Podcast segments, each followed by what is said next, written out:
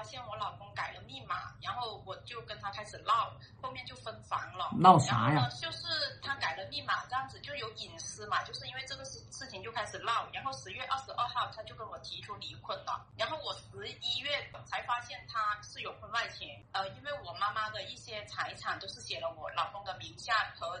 用我老公的名字去投资的，我妈就要求我把那个商就是呃商铺啊什么的都还给我妈妈，所以那个时候我就没有挑破，呃我就把那些财产的事情处理处理了以后，才跟他挑破的。嗯，这也挺好的。他后面跟小三是断联的，小三后面也提分手了，但是我老公不舍得。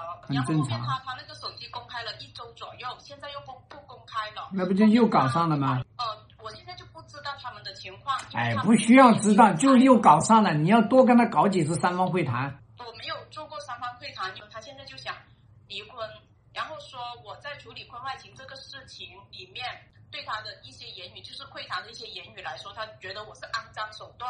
什么肮脏手段嘛？你告诉我，你采取了什么肮脏手段？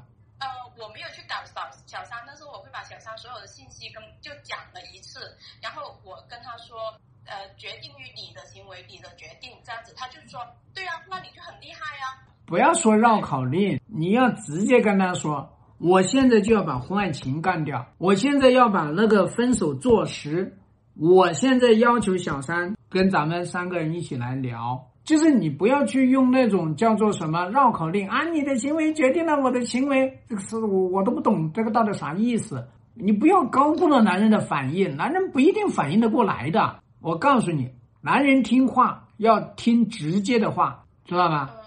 所以呢，你会发现呢，为什么我教的很多那个说的呢，男人容易一下听懂。现在就是要直接说话。他就说我查了小三那么多东西，然后。要求他们分手啊，这就是肮脏手段。哦，这就是肮脏的手段。把他们分了，他的意思是几句话就把他们分了，还不用出手。就我问他，我有没有去搞小三？我说我现在有没有去搞他？他说对呀，就是没有啊，那么厉害，两三句话。我告诉你，我现在还要去搞小三，你知道吗？我还肮脏的手段。然后到现在，他一直是想要离婚，很坚决的，而且跟我谈离婚。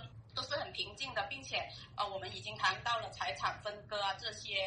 为什么要去谈财产分割呢？你们你们符合离婚的标准吗？属于真离婚的状态。真离婚的状态，离婚的事件确定了吗？